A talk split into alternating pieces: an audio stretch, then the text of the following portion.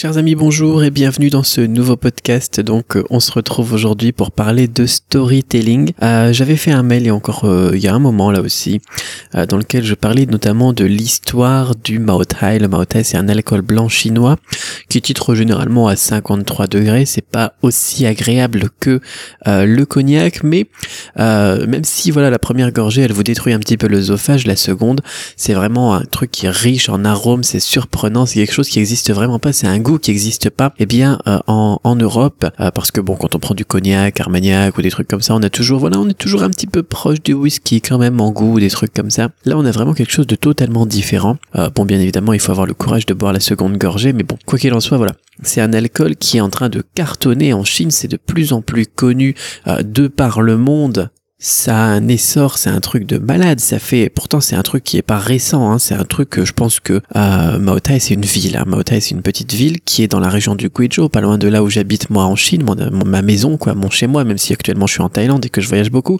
mon chez moi je considère que c'est à Guiyang en Chine, dans la région du Guizhou. Et eh bien dans cette région on a aussi la petite ville de Maotai qui est eh bien euh, la ville qui porte le nom eh bien de cet alcool. Enfin l'alcool plutôt qui porte le nom de cette ville.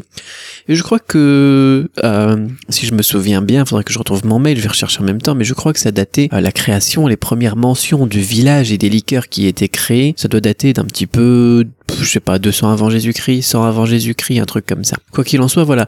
À la base, en fait, euh, c'était une liqueur, un alcool d'exception. C'était un truc vraiment exceptionnel avec une recette vraiment secrète. Vous pouvez, je sais pas si vous y connaissez un petit peu en alcool, mais imaginez comme les moines qui créaient des boissons comme la chartreuse ou des trucs comme ça, voilà. Et puis qui, euh, c'était vraiment des alcools d'exception qui étaient réservés, eh bien, aux leaders de ce monde.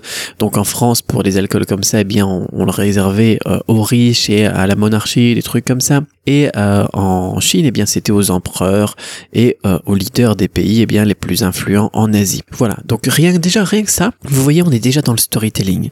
Rien que tout ce que je vous ai dit là pendant les deux premières minutes de ce podcast, eh bien, ça vous donne un petit peu envie d'en savoir plus. Et c'est normal, sauf si vous ne buviez pas d'alcool, bien évidemment. Mais je sais que ma population, euh, l'audience qui me suit, c'est généralement des hommes qui ont euh, qui ont un certain âge, donc entre 24 et, 50 ans environ. Et euh, du coup, eh ben, ça, les touche. Voilà, ça les touche. Et quand on fait ça, ben, on donne envie un petit peu aux gens d'en savoir plus et on donne envie aux gens de goûter. Voilà, rien que rien que de raconter une petite histoire, eh bien c'est magique, c'est comme ça. Et des histoires pour cet alcool, il y en a plusieurs, peu importe, je pourrais vous la raconter ou pas. L'important c'est la force du storytelling. Donc on n'est pas obligé de le faire dans les alcools. Peut-être que vous, ça vous touche pas parce que vous n'êtes pas la cible des gens qui consomment ce genre d'alcool. Mais si vous êtes dans la cible, eh bien peut-être que vous avez envie de vous dire, tiens, faudrait que je fasse une petite recherche Google et puis regarder qu'est-ce que c'est que le Mao Tai, euh, ce petit alcool blanc chinois là qui nous dit euh, à 53 degrés. Ça fait un peu peur, mais j'ai envie d'en savoir plus. C'est normal, c'est toute la puissance du storytelling. Une autre histoire, c'était, euh, c'est comme ça que moi j'avais découvert l'alcool, euh, l'alcool euh, donc le Mao Tai en, l'occurrence, hein, l'alcool en question. Il y avait eu, on m'avait raconté l'histoire de l'exposition universelle. Je sais plus c'était quelle exposition universelle. Je crois que je me souvenais plus déjà quand j'avais écrit le mail à l'époque.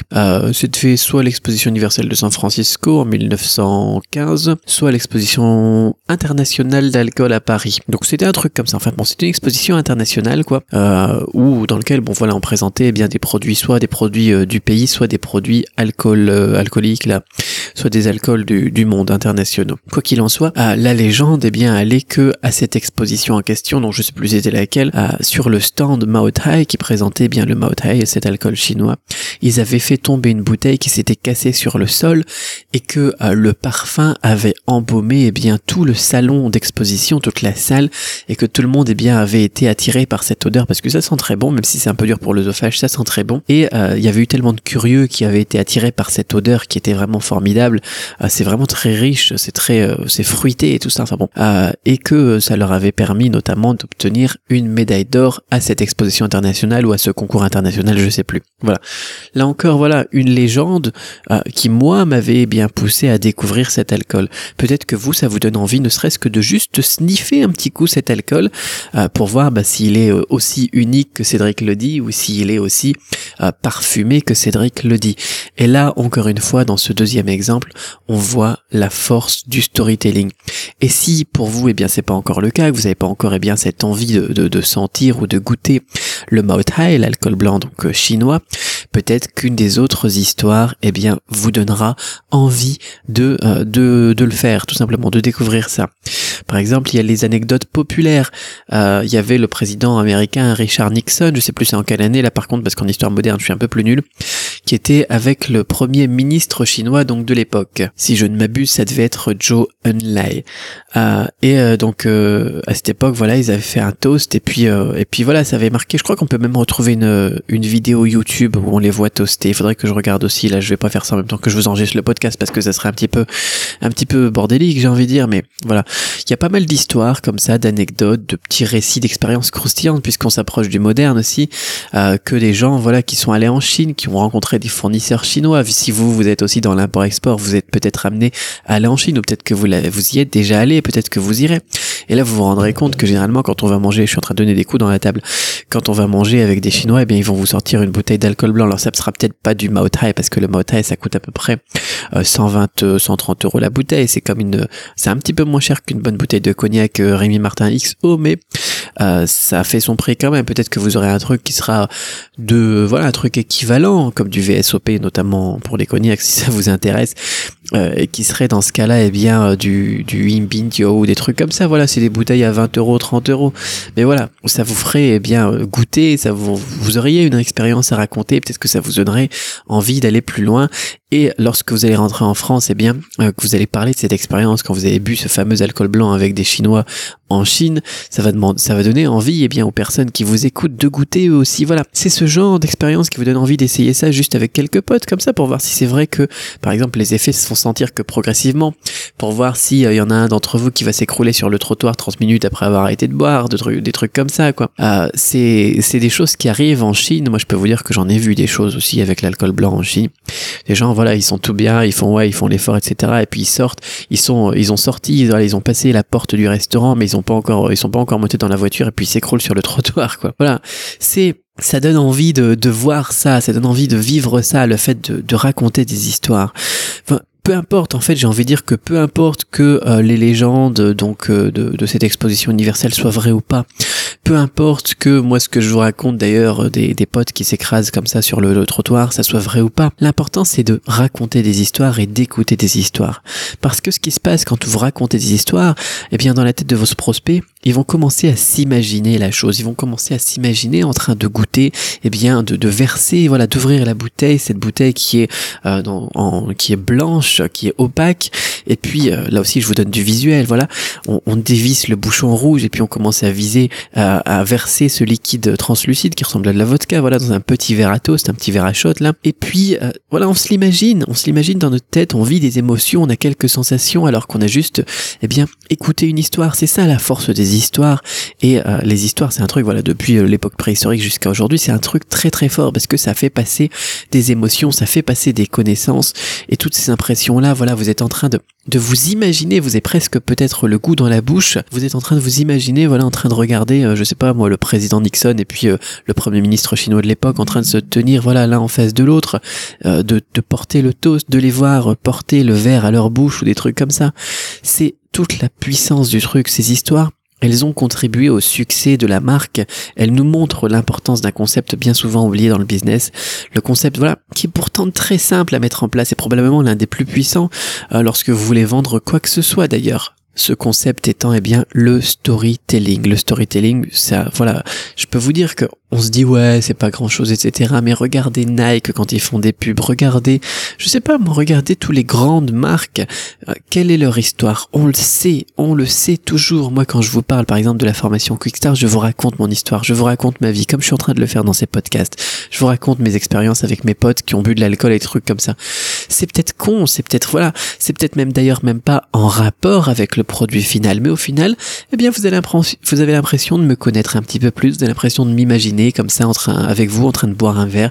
Vous avez voilà, on a tout ça, vous avez l'impression aussi de de vous aussi y être, de vous aussi être invité par des fournisseurs euh, quand votre business est bien en train de tourner et du coup vous avez envie d'y aller, vous avez envie de découvrir ça. C'est comme ça, c'est tout con.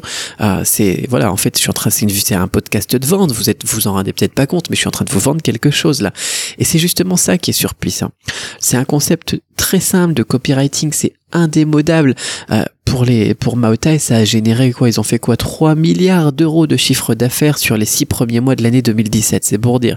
Donc ils vont à peu près arriver à 6 milliards d'euros de chiffre d'affaires sur 2017. 6 milliards, hein, pas des millions, et des euros, pas des yuan, d'accord? Donc c'est un truc de malade. D'accord, c'est moins sexy de, raconter des histoires, de faire du copywriting. J'en ai parlé hein, du, du module copywriting de la formation euh, Quick Start. C'est moins sexy que la dernière application Shopify qu'on vous propose actuellement en post sponsorisé sur votre fil d'actualité Facebook et qu'on vous vend comme étant l'astuce qui changera tout votre business du jour au lendemain. Ouais, Genre, genre, ça serait la solution, le truc magique là.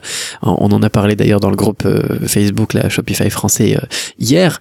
On, veut, je sais que vous voulez une solution miracle, mais il y en a pas. Alors autant commencer à bosser un petit peu tous les jours sur votre copywriting, sur votre storytelling. Ici, on est vraiment sur un truc fiable, sur un truc stable, sur un truc qui marchera encore dans un siècle. Comme je vous lis depuis la préhistoire jusqu'à aujourd'hui, ça marche, donc ça va continuer. Croyez-moi, c'est tout con, c'est tout bête. Bien sûr, il faut le faire avec méthode pour que ça soit efficace. Mais c'est pas difficile. C'est pas difficile. En fait, d'ailleurs, c'est quelque chose que tout le monde fait plus ou moins de manière naturelle. Raconter des histoires, vous racontez votre vie, je suppose, à vos potes et à votre famille euh, trois fois par jour. C'est, normal, c'est le genre de truc. Voilà, c'est le genre de truc puissant et euh, c'est le genre de truc, des concepts, des stratégies comme ça indémodables. C'est des concepts que j'aime bien évoquer dans la formation Quick Start que vous allez pouvoir découvrir eh bien dans la description et eh bien de ce podcast. Et en dessous si vous êtes sur YouTube, au-dessus si vous êtes sur je sais pas quelle plateforme, quoi. Peu importe quoi. Apprenez à raconter des histoires et encaisser des euros. Croyez-moi, c'est surpuissant. Le storytelling, une composante, une des composantes qu'on évoque notamment au niveau du copywriting dans la formation qui est là aussi. Voilà une des composantes de la formation Shopify Quick Start. Donc euh, il y a encore pas mal de choses là-dedans. Euh, ça c'est juste un morceau d'un morceau. Le storytelling euh, que vous preniez la formation Shopify Quick Start ou non testez le concept racontez des histoires vous allez voir c'est un truc de malade. Les petites histoires ah, c'est un truc de fou quoi. Voilà, donc euh, peut-être qu'avec mes petites histoires, bah, vous avez eu envie de vous essayer au High ou bien alors de goûter un petit cognac Rémi Martin XO. Ça serait d'ailleurs la preuve de toute la puissance du truc si vous êtes dans dans l'audience cible. Euh, bon, quoi qu'il en soit, si vous avez envie, tout de même faites-le avec modération l'abus d'alcool est dangereux pour la santé. vous connaissez le truc quoi. Sur ce, moi je vous dis à très vite dans la formation, dans les prochains podcasts sur le groupe Shopify français. Vous avez tous les liens dans la description encore une fois. Et à très bientôt pour un nouveau podcast. J'ai changé légèrement la qualité du son. J'espère que vous le sentez. Euh, c'est moins fatigant, c'est moins lourd, c'est moins sourd. Vous m'en direz des nouvelles. Si vous avez écouté jusqu'ici, hein, bien sûr. Bye bye.